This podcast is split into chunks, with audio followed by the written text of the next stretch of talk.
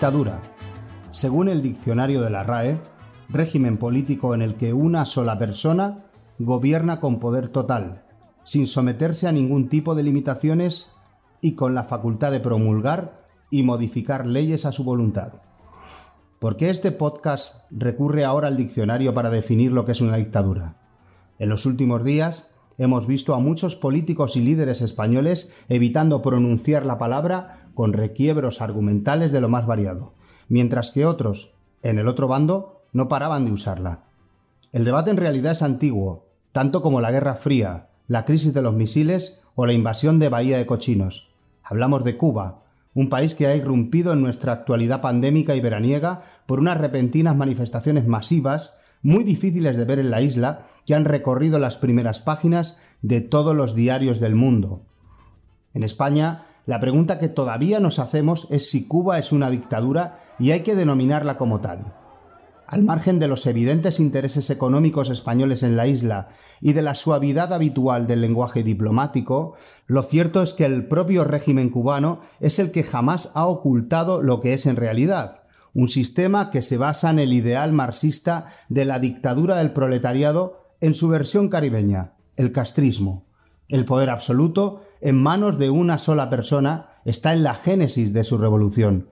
Porque si no es una dictadura un sistema con 68 años de historia que no ha celebrado jamás unas elecciones para elegir a sus líderes, con un partido único, con un control total de todos los sectores de la sociedad, con un solo periódico y con una sola televisión, que encarcela opositores y que no permite la libertad de expresión, si eso no es una dictadura, entonces ¿qué es una dictadura? En este episodio de nuestro podcast nos acercamos a Cuba e intentaremos desgranar qué está pasando realmente en la isla a pesar del bloqueo informativo impuesto por el régimen con su detención de periodistas. Para ello contamos con la ayuda de nuestro reportero Daniel Lozano, experto y buen conocedor de la isla, y de Gina Montaner, nuestra analista de asuntos latinoamericanos afincada en Miami. Yo soy Alberto Rojas y esto es Sala de Mapas. Comenzamos. Hola Dani, ¿cómo estás? Hola, ¿qué tal? Muy bien, muy bien por aquí. ¿Qué está pasando exactamente en Cuba? Pues yo creo que el pueblo se cansó, ¿no? Se cansó del medio siglo de dictadura, eh, una especie de grito libertad coral, ¿no? Que fue lo, que sucedió el domingo, donde más de 60 municipios, a partir de las dos primeras protestas de San Antonio de los Baños y, y, en, el, y en el oriente, ¿no? En, muy cerca de Palma Soriano, muy cerca de Santiago de Cuba, eh, la gente comienza a protestar por bueno pues sus desdichas diarias no desde la falta de medicinas en un momento que el covid está está muy mal los apagones eléctricos que están siendo muy fuertes los precios de la comida y la, falta de libertad esa asfixia que tienen Internet ha sido gran cambio y, ha producido que, se convierta en una reacción en cadena que llegó a La Habana, ¿no? Como hemos visto miles de personas alrededor del Capitolio. ¿Quién lo iba a imaginar? Dices una palabra que a mí me parece clave, Internet. Ese es el caballo de Troya que quizá le ha ido metiendo poco a poco Estados Unidos, o mejor dicho, Barack Obama, que fue uno de los, creo, uno de los grandes impulsores de que la isla comenzara a, poder disfrutar de Internet. Obama em, llegó en el deshielo famoso, tenía muy claro que era a través de Internet y del apoyo a los a los famosos cuentapropistas y, y a la gente que quiere que quiere crecer dentro de la isla e-, era como se podía eh, producir el cambio, ¿verdad? Eh, lo tuvo muy claro, o sea, Cuba siempre ha, dado mil excusas para que no haya internet, eh, sabes que se empezó teniendo unas tarjetitas en las plazas eh, con una especie de antenas y ahí tú tenías el wifi, te conectabas pésimo, tal, tal, pero bueno, ya han llegado los planes de datos a los celulares, mm, muy caros, eh, la gente así se conectaba con, sus familiares fuera, que hay muchos, por el tema de las remesas, ¿no? Eh, yo creo que ha sido muy importante mm, que el gobierno ha cedido también porque necesitaba Internet para mejorar la economía del país.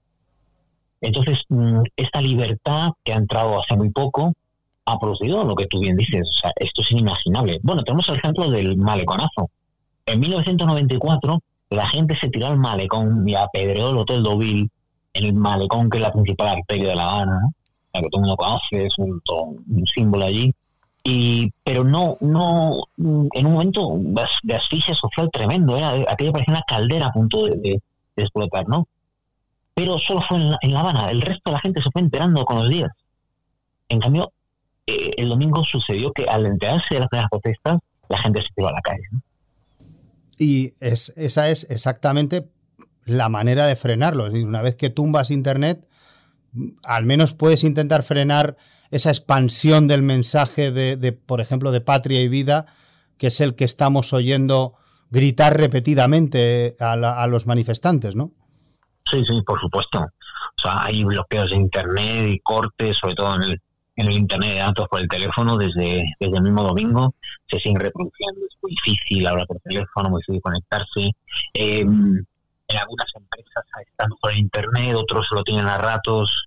Es, de hecho, es casi, casi imposible saber hoy en este momento cuántos detenidos son. Calculamos que son cientos, pero mm, tanto el grupo, tanto el Movimiento San Isidro como el grupo del 27 de noviembre tienen una lista, por lo menos los de La Habana, se acercan a 100, pero es muy difícil porque estaba hablando hace un momento con la gente de un pueblito perdido ahí muy cerca de Varadero y, y un pueblito de nada, de 200 personas, hay siete chicos detenidos en las últimas horas, ¿no? Entonces, eh, por supuesto, han cortado ese flujo informativo. ¿no? ¿Crees que estas protestas pueden inquietar de verdad al régimen? Por supuesto que lo inquietan. No solo lo inquietan, sino que inquietaban antes. Eh, eh, por eso vino la Primavera Negra, la represión contra, contra todos estos raperos, artistas y demás que hemos visto en, en tanto las últimas semanas, muy fuerte también en junio, ¿no? el régimen sabía que, que, la presión social era muy fuerte y lo tenía. Estaban preparados, pero les sorprendió lo espontáneo del, domingo y, sin preparar, sin organización ninguna, una cosa espontánea y sobre todo múltiple en muchos sitios. Eso les sorprende, por eso ves a los policías superados en muchos de los vídeos, ¿no? Ni imaginaban que, que van a pedrear, van a tumbar. Tú sabes lo que significa una patrullera de una policía cubana. Es el símbolo de la represión. Es el símbolo, es el, siempre han estado los policías metidos en esas patrulleras. Antes eran ladas, ¿no? Los ladas soviéticos, que son un poco parecidos a nuestros SEA-124 del pasado, ¿no? Esto que eso ya frenada a 500 metros. Pues la policía tiene esos ladas, ahora lo han modernizado, le dieron la vuelta a varios, se sube encima y es uno de esos iconos, ¿no? Con la bandera cubana encima de, esas patrulleras.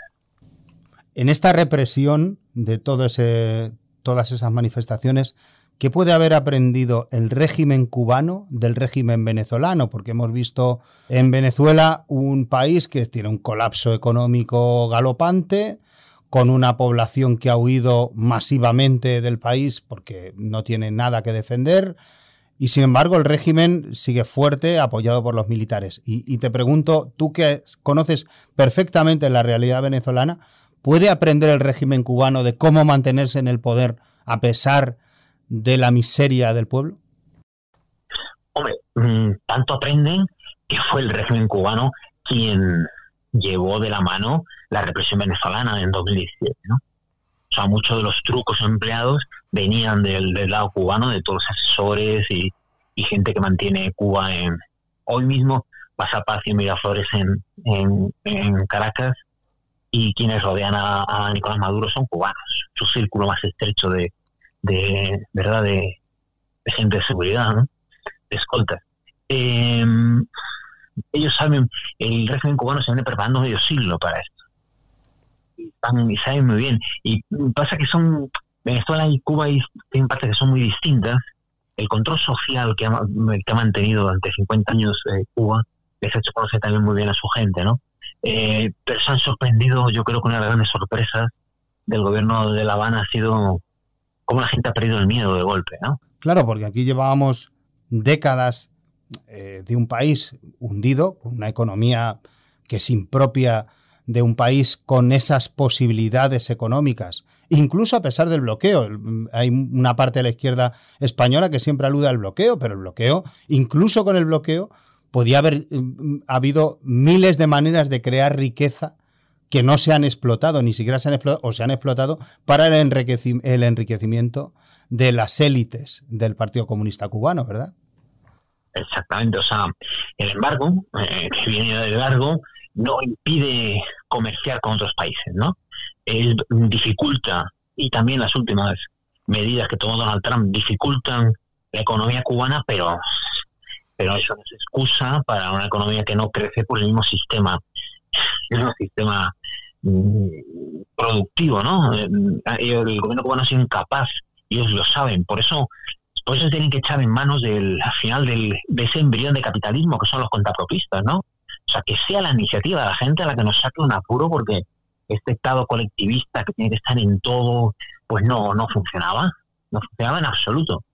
Entonces, em, lo que intentan con todas estas reformas que emprende Raúl Castro, eh, que muy hábil, muy hábil sabía que la única forma de, mantener la revolución en el poder era, cambiar esa economía, adaptarla un poco, eh, tampoco está funcionando. Y, este año, de hecho, lo que me cuentan los, economistas que saben bien, creen que las protestas van a seguir porque porque esta crisis ahora, la que está ahora mismo, que es muy fuerte, no tiene solución en los próximos seis meses, ¿no? Y además, con una un rebrote del COVID bastante importante en un país en el que no está preparado para ello. La propaganda nos han dicho que tienen dos vacunas y lo que, nos han, que las han aprobado y tal. La realidad es que no tienen recursos para afrontar algo así. Hmm. La realidad es que ha pegado muy fuerte, sobre todo en zonas eh, cerca, cerca, de La Habana, ¿no? En, la zona todo de Paradero, Matanzas, ¿no? Que es como se llama la provincia. De hecho, eh, a las protestas del domingo eh, vienen precedidas de, de, este movimiento de SOS Cuba, de SOS Matanzas, que fue una iniciativa de los familiares que están en el extranjero para poder enviar comidas e insumos, comidas, perdón, medicinas e insumos a sus familiares, sobre todo allí en Matanzas, que están saturados los hospitales por el COVID y de hecho la cifra récord el otro día fueron, en un solo día en Cuba fueron 47 muertos por coronavirus que no se había visto todavía en toda la pandemia. ¿no? Entonces esa iniciativa, a la que sumaron artistas internacionales, de Yankee, Ricardo Montaner, tal, tal, tal, pidieron un corredor humanitario para llevar esas medicinas para allá. Y al gobierno cubano no le gustó aquello, dijo que lo mismo que Nicolás Maduro en su día, ¿no? Ayuda humanitaria, que era una especie de invasión encubierta. Eh, eso provocó un fin de semana muy fuerte de muchas críticas que desembocó también y que yo creo que aceleró lo que pasó el domingo.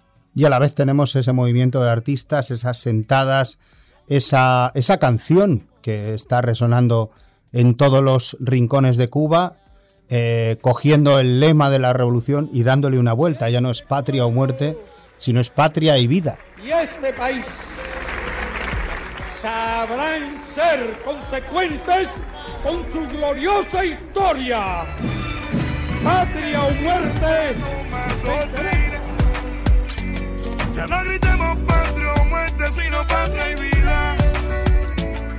¿Qué peso crees que tiene ese eslogan para galvanizar a la gente a la hora de salir a la calle? Pues es fundamental, aunque parezca mentira que lo sea un una canción que se ha convertido en himno. Patria o muerte no solo el lema que inventó eh, Fidel Castro. Patria o muerte es Fidel Castro. Fidel Castro, en esencia. Entonces, con Patria y Vida están arrebatándole un símbolo fundamental a la revolución. Y más un símbolo indefendible. ¿Quién puede defender la muerte por encima de la vida? Entonces ahí el, el gobierno reacciona tan duro contra todo el movimiento San Isidro, contra el, también la gente del, del 27 de noviembre, contra los contra estos artistas. Bueno, hoy está eh, Osorbo, que es uno de los eh, Osorbo, como dicen los los habaneros, es uno de los raperos que está en la cárcel, que, participa en Patria y Vida. Eh, y recuerdo siempre, como también en Venezuela, ¿sabes? Chávez también vociferaba patria, muerte, patria, socialismo o muerte. Ese es su lema. Pero cuando contrae cáncer y ante la inminencia de la muerte, cambió el lema y quitó el patria, el patria social de la muerte y lo cambió para vivir viviendo, que tampoco sabemos muy bien qué significaba, pero lo cambió. Eh, te hago ya la última pregunta. ¿Crees que estas protestas pueden hacer tambalear? No te digo ya que caiga la dictadura cubana, que es una cosa que imagino que debe eh, se deben dar otras, eh, otras cuestiones, ¿no? Como una contestación dentro del propio régimen, pero ¿crees que pueden hacer tambalear al régimen? O sea, yo creo que el domingo, el domingo ha tambaleado al régimen. otra cosa muy distinta es que son, más de medio siglo, son 62 años de castrismo, ¿no? Es un Estado que está en todos lados, es tiene todo, los militares, los policías, los buenas negras, los buenas rojas, las brigadas de choque, los albañiles de barroca, o sea, que decir, está preparada para todo eso. Pero eh, la historia ha cambiado. La historia ha cambiado. Yo no imaginaba una, algo tan poderoso como lo que ha sucedido. Eh, y ya lo que pasa a partir de ahora, yo creo que es muy significativo la reaparición de Raúl Castro. Raúl Castro estaba retirado desde abril y ha tenido que reaparecer en, el, buró político del Partido Comunista. Eh, todos sabemos lo que significa eso. Es un tirón de orejas a Miguel Díaz-Canel, evidentemente, y un mensaje al país, que aquí estoy yo. Claro, es tener que recurrir a los clásicos en el momento más difícil, ¿no? Claro, claro. Pero te cuenta que toda esta gente que ha salido a la calle, que ha sido de todas las edades, pero sobre todo jóvenes, estos son sus, fueron sus abuelos los que participaron en la revolución. Ellos no quieren saber nada, ellos quieren tener una vida decente. O sea, quieren dejar de mirar a Estados Unidos como única solución para salir huyendo para allá, ¿no? Eh, quieren eh, poder crecer con sus negocios, con todo, tener libertad, poder escuchar a quien quieran, ver otras televisiones que no tengan que ser, ¿sabes? Los sistemas que hay de comprar películas con un a través de, una memoria y tal cual, porque la televisión cubana es toda una televisión del Estado, ideológica y nada más, ¿no? Todas esas ansias de libertad, ansias de, una vida decente, con los que tiraron a los jóvenes a la calle. Ellos no tienen ninguna atadura con la historia, con las frases grandilocuentes que, que siguen repitiendo fuera del país en algunos paisanos nuestros. Te hago una pregunta de carácter más personal. Eh, ¿Qué reflexión te deja estas piruetas que hacen desde países democráticos como España determinado, determinados líderes de izquierda considerando que el régimen cubano no es una dictadura, tú que los conoces bien y que has estado en la isla y que pues has visto de primera mano los efectos de décadas de esa dictadura sobre, el, sobre la población. ¿A ti qué te parece estas, estos, eh, estas piruetas argumentales para, para, no, para negar la evidencia? Uy, no sé si lo puedo decir, porque a veces me eh, hierve la sangre. En, este, en este podcast lo puedes decir. que se me hierve la sangre, ¿no? Porque evidentemente Cuba es una dictadura, es un sistema de un partido único, que es el Partido Comunista, donde solo se eligen ellos, lo que ellos quieren, donde Raúl Castro no madera a este, donde tienen cientos de presos políticos, donde he visto a muchos amigos míos eh, estar condenados a, pasar por comisaría tal. Ahora, por ejemplo, hay muchos que no pueden salir porque tienen una especie de casa por cárcel. Son periodistas independientes, gente valiente que quiere contar lo que sucede y los tienen retenidos. He visto muchas vidas trastornadas, he visto mucho dolor. Eh, yo creo que ahí podemos ir a mil fuentes, mil libros, mil gentes que te cuente eso. Entonces, que haya gente que todavía hoy en el año 2021 defienda una dictadura simplemente por ser de izquierda y simplemente por teóricamente estar enfrentada a Estados Unidos, me parece de una bajeza moral mm, acojonante por así decirlo. Pero, además hay más, porque tú sabes que con la revolución venezolana mm, se han gastado cientos de millones de dólares en propaganda. Cientos de millones de dólares. Sabemos que muchos españoles que han pasado por Caracas, lo he visto yo, se han llevado mucho dinero. Mucho dinero. Con todo tipo de excusas, informes, asesorías, charlas en los bancos donde veías a 40 banqueros que nadie miraba. Y nos, llamaban, nos llaman los barbudos y los barbudos españoles contando historietas que a nadie interesaba, ¿no? Bueno, Cuba lo ha hecho muy bien siempre con esa propaganda, han tenido intelectuales orgánicos que los han defendido a muerte, los han tratado muy bien y pues sigue siendo una excusa, ¿no? Yo creo que alguien lo bautizó como el síndrome de Copenhague, ¿no? Eh, no, no, es el de Estocolmo, es el de Copenhague, es pues tener, pues ahí, bueno, pues una cosa romántica, ¿no? Eh, la revolución cubana es una cosa romántica por los barbudos, Sierra Maestra, Batista y demás yo lo que digo es que mm, esa revolución romántica está más oxidada que, las paredes de las paredes de la central nuclear de Chernobyl. Dani, muchísimas gracias por todo. A ti, un abrazo. Hola Gina, ¿cómo estás? Hola, ¿qué tal Alberto? Mira, quería preguntarte, tras casi siete décadas de, de régimen cubano, de revolución cubana, y pensando que la gran mayoría de población de la isla siempre ha vivido en dictadura, ¿qué crees que puede estar pasando ahora mismo en Cuba? ¿Qué es lo que está pasando? Bueno, mira, yo pienso que, mm, que se han unido una, una, una serie de factores, ¿no? Eh, evidentemente, como, como tú has dicho, estas, eh, ha sido tanto tiempo que las generaciones eh, posteriores lo único que lo único que conocen es vivir en, cautiverio realmente, ¿no? Y tener como alternativa poder irse del país. Em, o sea, lo, lo, que lo que siempre han anhelado el, el cubano como cualquier otro pueblo, porque los cubanos no tienen un ADN distinto, eh, lógicamente es vivir eh, en libertad, vivir con, con, un grado de prosperidad, eh, tener una vida digna. Y eso son cosas que, que durante ya más de seis décadas los cubanos no lo han tenido. Em, y, eso se ha podido mantener por la represión feroz del régimen. Ahora bien, en este momento, eh, como bien sabes, en el pasado ha habido eh, eh, estallidos sociales pequeños, podemos hablar del maleconazo en 1994, pero fue algo reducido y que enseguida se controló.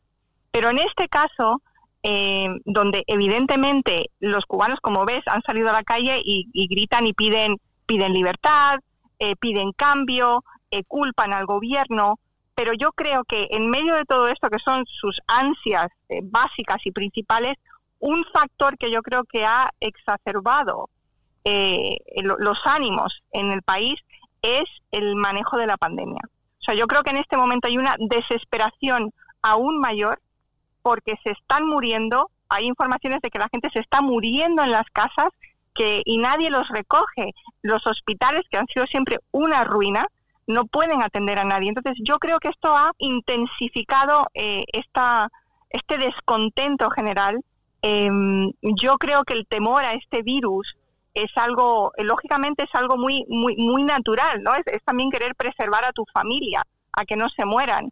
Y yo creo que eso ha sido un detonante, lo cual no quiere decir que por supuesto que están en las calles pidiendo libertad, eh, pidiendo cambio, pidiendo mejora para sus vidas. Pero yo creo que el factor pandemia es un factor que yo creo que ha mm, digamos que ha tomado por sorpresa al, gobierno cubano, que es totalmente ineficiente y que de alguna manera ha tomado por sorpresa a muchos gobiernos en el mundo.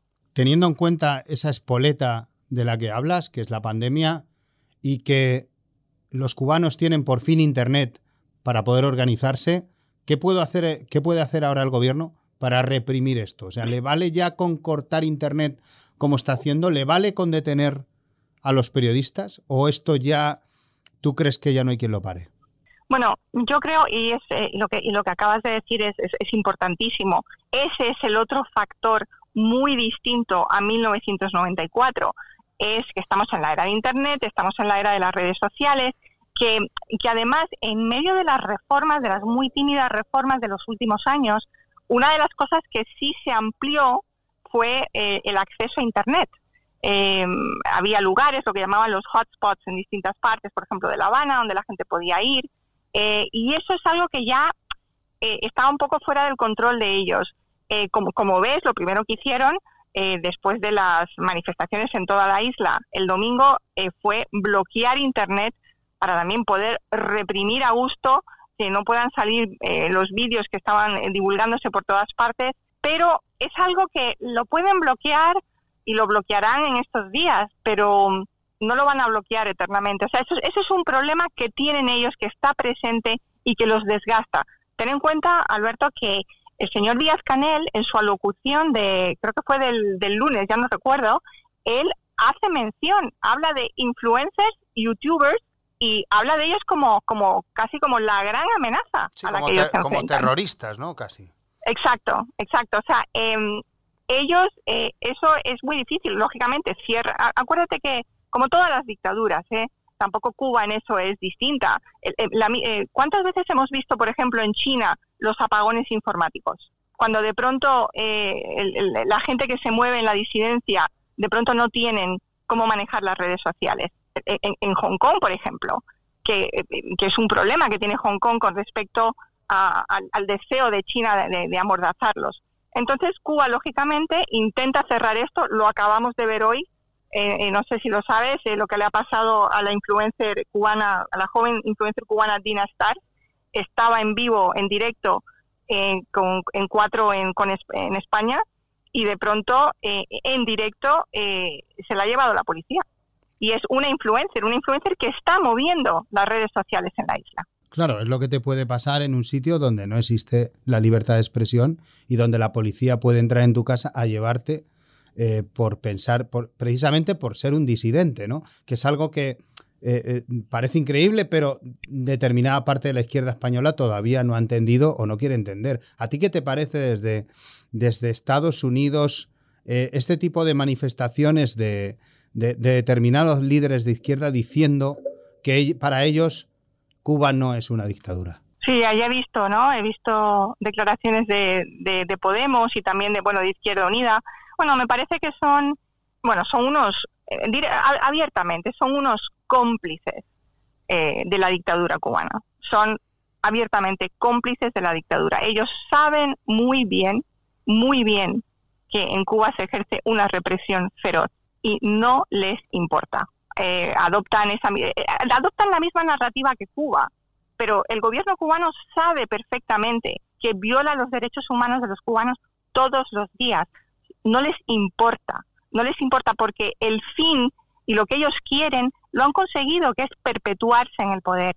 Y, perdón, pero eh, es evidente que, que, la gente de Podemos y, de Izquierda Unida, pues eh, juegan el, juego democrático en España y qué bien, eh, pero realmente no tienen el menor respeto por las libertades individuales y no les importa el destino de los cubanos. Son cómplices. ¿Crees que el régimen cubano puede sentirse, eh, ¿cómo decirlo? ¿Puede sentirse, se siente inquietado por todo lo que está pasando o, o tiene todo bajo control? No, no, no. Yo, yo, creo que independientemente de lo que de lo que de lo que pueda, pueda pasar en los próximos días eh, recuerda que bueno tumbar una dictadura eh, eh, no es fácil eh bien lo saben los españoles Franco se durmió en la cama no o sea se murió en la cama no no no, no lo lograron sacar no es fácil tumbar una dictadura y, y, más de, una manera pacífica ahora bien claro que los regímenes autoritarios o totalitarios por supuesto que esto les quita el sueño. Esto es un problema, porque eh, nada es eterno tampoco. Eh, ellos saben bien, y por eso Cuba, en ese sentido, en lo, en lo único en, lo, que han sido coherentes a lo largo de estos más de 60 años, es en siempre mantener el control férreo, porque ellos saben bien que, que cualquier, cualquier espacio, cualquier resquicio es por donde, por donde se les puede se les puede ir la mano. Yo creo que están viviendo un momento vulnerable, eh, lo hemos visto, eh, Díaz Canel ha tenido que, eh, que, salir en la televisión, bueno, decir lo que siempre han dicho, es la retórica de siempre. Acuérdate que ellos nunca se van a apartar de la mentira que han convertido en verdad. Es la única manera de, digamos, de, de, sostener la farsa, ¿no? No, ¿no? hay otra manera. Eso combinado con, con represión. Yo sí creo que están preocupados. ya sabes que, em, que, que Raúl Castro estuvo presente en, una reunión extraordinaria de, la cúpula del Partido Comunista Cubano en las últimas horas. O sea que ellos están discutiendo y viendo muy de cerca cómo controlar a la población. Claro, estamos hablando de gente que tiene 70 u 80 años todavía en el poder frente a manifestaciones de, de, decenas de miles o centenares de miles de personas, la gran mayoría jóvenes, cuyos abuelos hicieron la revolución, pero ellos ya no. Entonces, claro, me, resulta difícil pensar que, es que creo que no lo van a poder parar, ¿no? Eh, yo creo que será, yo creo que yo, creo que es un proceso, digamos, intermitente, ¿no? Eh, de la, lucha por la libertad, como, como bien dices, estamos hablando de, de, los nietos, ¿no? De la Revolución Cubana, estos eh, que, que, nacieron, que solo conocen esto y que, y que verdaderamente no pueden, además, eh, viven, viven de cara al exterior en esas redes sociales, que es una ventana al mundo y que, eh, y, que se maneja de una manera global. Entonces, el ansia de cambio, em, de vivir en libertad, hablemos del, del movimiento San Isidro, por ejemplo, un movimiento donde, donde Luis Manuel eh, Otero Alcántara eh, y otros artistas, el Romero, por ejemplo, que hoy estaba eh, precisamente en, eh, hablando con la influencer cubana en el momento en que es a él desde España, supongo, o no sé si estaba en Estados Unidos, y ella desde Cuba cuando se la están llevando. Em, el, arte, por ejemplo, los jóvenes artistas cubanos están haciendo una labor de, resistencia y de manifestación que es grande y es importante. Em, e, es intermitente, no sabemos. Recuerda que puede haber factores, como siempre y por suerte, que, mm, eh, que surjan eh, y, que le, y que le den aún más vida a, esto que estamos viendo. Ahora, la represión está, está presente y, están encarcelando a la gente y deteniéndola. Te hago ya la última pregunta. Eh, ¿Qué crees? Tú también conoces muy bien Venezuela. ¿Qué crees que ha podido aprender el régimen cubano de la manera en la que se ha agarrado al poder Nicolás Maduro, a pesar de haber tenido también enorme contestación en las calles durante los últimos años. Eh, eh, y, o sea, ¿cómo puede aprovechar esa experiencia a su favor el gobierno cubano? Bueno, eh, es una relación muy simbiótica, ¿no? La que tiene Cuba y, Venezuela. De hecho, yo creo que ambos, o sea, yo creo que, Chávez, que era discípulo de Fidel Castro, digamos, aprendió todas las malas mañas del castrismo para instaurar el chavismo y luego en esta relación eh, eh, profunda ¿no? que han tenido a lo largo de los años, digamos que es, un espejo en el que, en, el que ambos regímenes eh, se ven, hablan, em, tienen vasos comunicantes para, para resistir los embates por la libertad tanto en la isla como en Venezuela. Es verdad que Venezuela es un país... Mm, donde no está tan cerrado eh, eh, como Cuba. Los venezolanos, eh, bueno, tienen cierta más libertad de movimiento. La oposición en Venezuela, aunque es muy perseguida, por supuesto tiene muchísima mayor presencia, incluso política, que, Cuba, ¿no? pero mira, mira lo que pasó ayer. Ayer, sabes que encarcelaron a, o sea, arrestaron a Freddy Guevara, asediaron a, a, Juan Guaidó y yo también pensé, bueno, es un momento donde Venezuela eh, mira a Cuba y Cuba mira a Venezuela en cuanto a cómo, eh, cómo controlamos eh, a, las personas que quieren la libertad y quieren el cambio. Gina, muchísimas gracias. Gracias a ti, siempre es un placer. Después de escuchar a nuestros dos especialistas, quizá nuestros oyentes se puedan por fin responder a la pregunta de si Cuba es o no es una dictadura. Al margen de piruetas argumentales, viajes nostálgicos a un pasado de barbudos en Sierra Maestra o afinidades ideológicas con la antigua URSS de la Guerra Fría. Por mi parte, esto es todo. Os esperamos en la próxima entrega de Sala de Mapas. Feliz verano a todos.